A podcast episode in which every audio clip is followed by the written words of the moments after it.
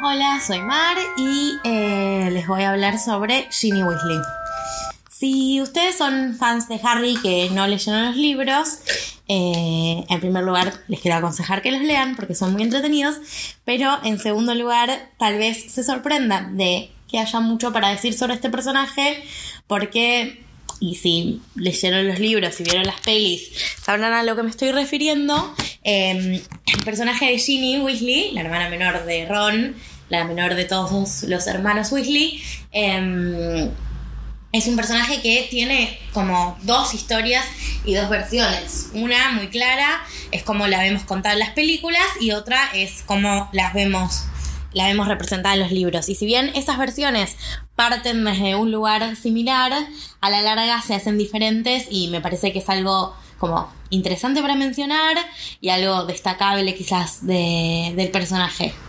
Entonces, yendo por ello, Ginny, como ya les conté, es la menor de los Weasley, es eh, un año más chica que Ron, hagan las cuentas para arriba, van yendo como de un año los hermanos Weasley.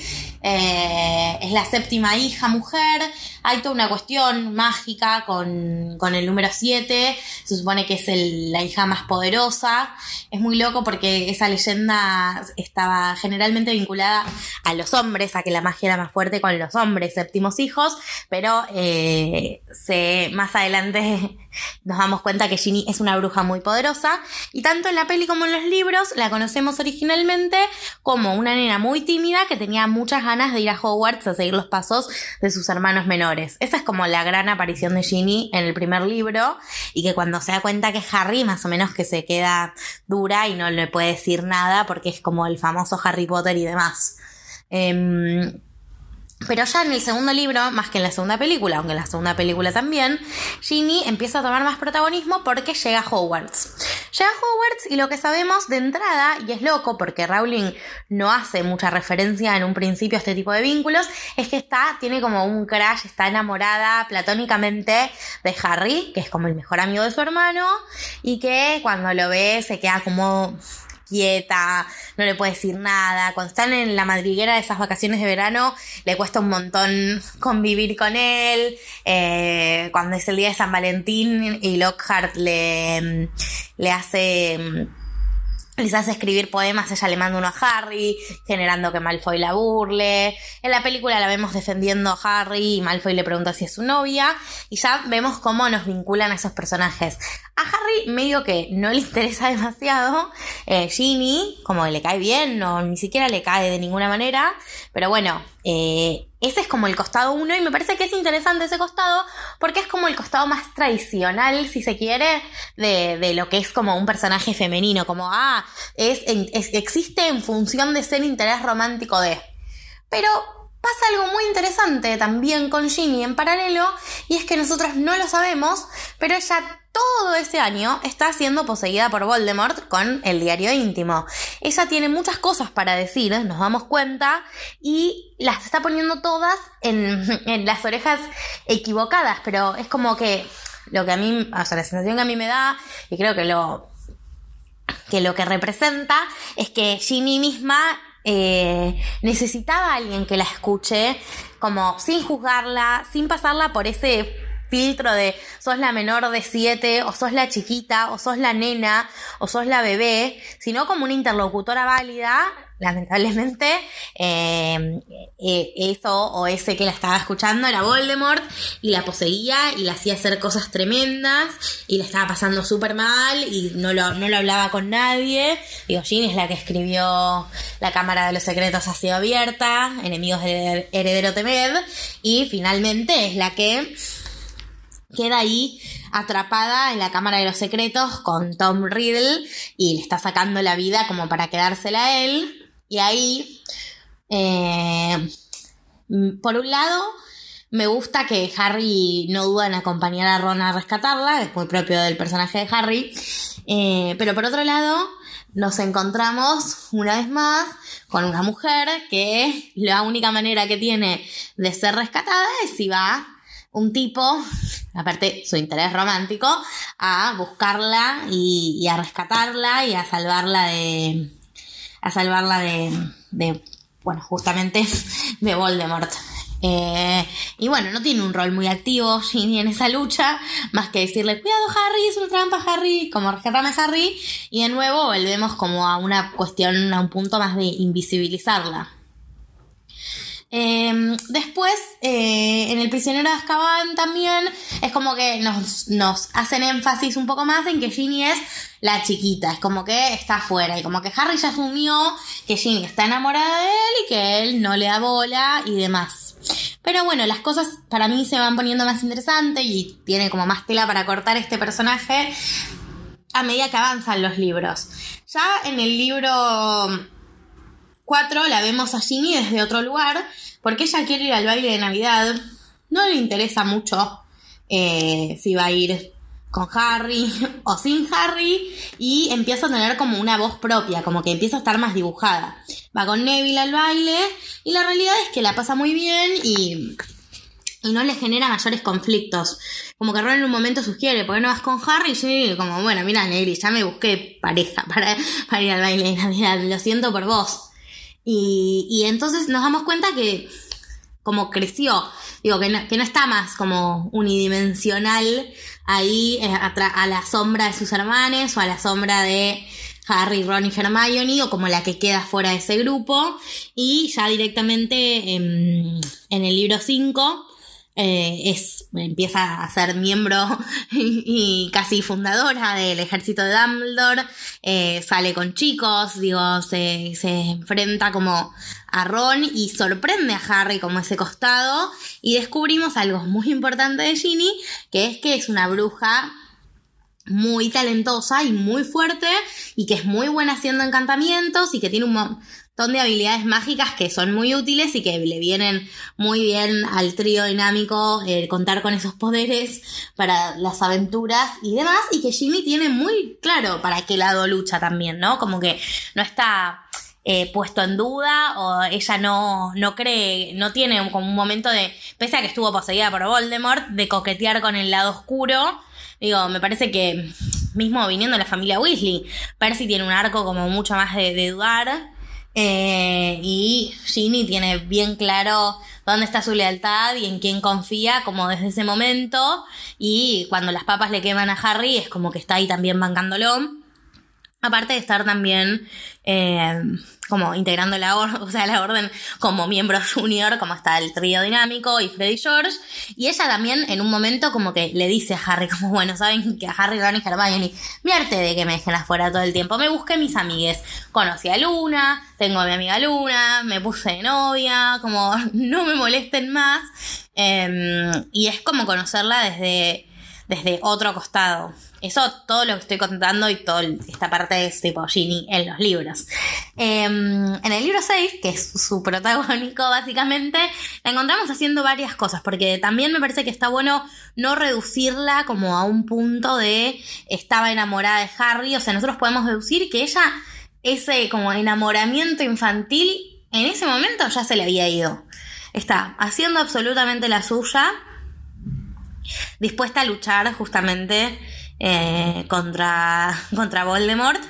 Y em, por otro lado también eh, tiene opiniones muy fuertes. Para mí es muy notoria una parte en la que Ginny y Hermione se pelean porque Harry está usando cuando Harry le hace el encantamiento a Malfoy y Ginny le dice como, chabón, no aprendiste nada en todo este tiempo, como no puedes confiar en algo si no sabes dónde tiene el cerebro, como tipo así marcando muy claras sus opiniones y, como esa experiencia que nunca se había vuelto a mencionar, como, sí, esta piba estuvo todo un año entero poseído por el mago más tenebroso del mundo y tipo vivió para contarlo, como que vuelve a flote. Lo, mismo con sus habilidades de, encantamientos y, que lanza este hechizo que hace moco murciélagos.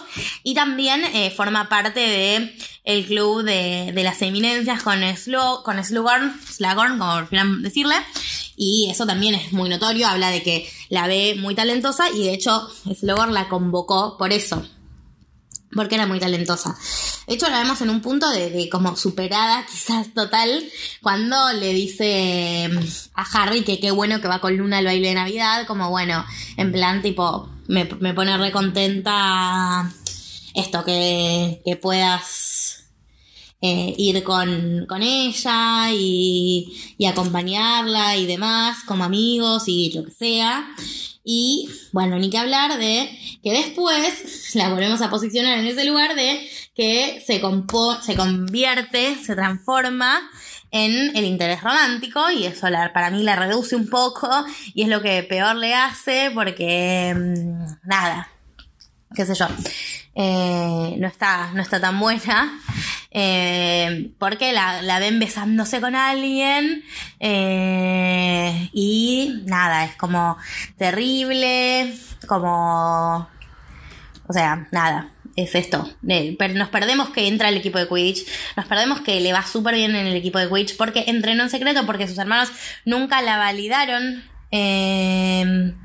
para para entrenar con ellos y ella se puso sola a entrenar Quidditch y vuelve a ser la linda, la que Harry quiere conquistar, la que Harry se pone celoso y cuando Harry toma la poción multijugos, Ginny se separa de Dean Thomas y después del partido famoso de Gryffindor se besan y están juntos. Y ahí eh, de nuevo, para mí la pone Harry como en un lugar muy choto de no dejarla elegir y como de pensar que el único rol, la única manera en la que se pueden vincular es desde un lugar de Harry protegiéndola. Es como Harry entrando a rescatarla en la Cámara de los Secretos y Harry dejándola, pues se separan, la deja o rompen el, noviazgo porque em, eh, si Voldemort sabe que... Eh, que Ginny es alguien importante para Harry, la va a ir a buscar para que Harry vaya tras él o una cuestión así, y nunca pensarla como una par o como una persona que podía luchar a su altura o compartir con él. A mí me parece interesante en este punto hacer un paralelismo entre Ginny y Lily, porque hay varios, desde el aspecto físico, hasta varias características, hasta mismo esto que ve para mí Slughorn en ellas, como esta gran habilidad mágica y este gran poder, siempre igual mencionando este punto que me parece súper interesante, de que las mujeres para ser como famosas o conocidas tienen que ser excelentes. Tenemos dos brujas que son súper valientes y que se destacan porque son magas súper poderosas. Y por otro lado tenemos a Ron, que prácticamente no sabe hacer un encantamiento que se convierte en uno de los magos más famosos del mundo. Entonces, ¿por qué de Ginny de Ginny para ser llamativa o para ser conocida tenemos que mencionar que es tan poderosa, ¿no? También me parece como interesante pensar eso. Pero eh, Lily y James luchaban a la par y Lily sí, eh, por sí misma se enfrentó un montón de veces eh, a su a su a, Voldemort, a, su enemigo. Ginny no nunca siempre estuvo como protegida y como invalidada por todo ese familión que tiene atrás como para poder hacer eso. Como eso me parece llamativo. Y bueno, después en el libro 7 Ginny está ahí coordinando con Neville la cuestión en Hogwarts. Eh, en la batalla de Hogwarts pelea, como no, no tiene así un rol fundamental, solamente está a la par de todos los demás peleando. Y finalmente nos enteramos en el epílogo que se convirtió en la esposa de Harry y en la madre de sus hijos. Y por palabras de, de Rowling posteriores a la saga, sabemos que em, fue jugadora profesional de Quidditch en las Alpidas de Holyhead, que es un equipo todo femenino de Quidditch. Fue buscadora y cazadora y después eh, se dedicó a cubrir Quidditch el profeta cuando fue madre. O sea, ser madre en el mundo mágico te inhabilita a ser deportista profesional de un deporte en el que no hay que correr. Así que, bueno, es medio. No, no se entiende cómo es esa, esa decisión. Y esta Ginny de los libros es un personaje súper interesante que podría haber estado mucho más desarrollado realmente, hubiera sido muy rico porque es una bruja súper capa, con un carácter súper fuerte que podría haber sido más protagónica un montón de, en un montón de situaciones y que la hacen a las veces de damisela en apuro, lo cual es como un poco contradictorio y me parece que a la luz de esa contradicción es que toma el rol que toma en las películas, que es absolutamente, si ustedes llegaron hasta acá y solo vieron las películas, como un montón de situaciones a las que yo me estoy refiriendo les van a resultar sorprendentes porque allí en las pelis la vemos como una nena tímida, aniñada, chiquitita todo el tiempo, como que nunca se termina para mí de correr de ese lugar. Ni, siquiera en el 5, digo, se termina de correr en, en La Orden del Fénix, se termina de correr de ese lugar de protegida. Como que está en el ejército de Dumbledore, pero no, no toma un rol muy activo en la lucha. Y lo mismo en todo el resto, sí, le da un beso a Harry, pero nunca hay una charla sobre ese vínculo, nunca se profundiza. le pide que le levante el cierre, una escena de las películas que es muy rari, que no se entiende hasta dónde va, qué quiere decir, y después aparece como en el lugar de esposa, como que se pierde, nada, no hay mucho, no hay mucha tela para cortar. Entonces, en la reversión de las películas me gustaría ver una Ginny mucho más combativa, una Ginny coordinando lucha, que es como lo que sé que es capaz de hacer, y una Ginny que, que no quede puesta en ese rol de interés amoroso de y nada más, porque me parece que es muchas más cosas que eso. Me parece que es un personaje femenino que podría ser role model y no vemos a, a muchas como personas reivindicándolas como que Hermione tiene un montón más de escenas. Digo, no todo el mundo puede ser igual de protagonista, pero mismo Luna, si se quiere tener un protagonismo similar, está mucho mejor narrada porque Ivana Lynch es una capa y es muy fan de Harry Potter y era un personaje como tal vez por decisión de dirección que se contó para mí de una mejor manera. Igual ya hablarán sobre Luna, no me quiero extralimitar. Eh, que Ginny, que quedó ahí como relegada. No quiero culpar eh, a Bonnie Wright para nada, pero como que es una realidad y es que Ginny quedó como relegada ahí a un, a un puntito más abajo del que podría haber tenido. Así que eso es todo. Les mando saludos y bueno, estamos ahí atentos al Potter Palusa. Besos.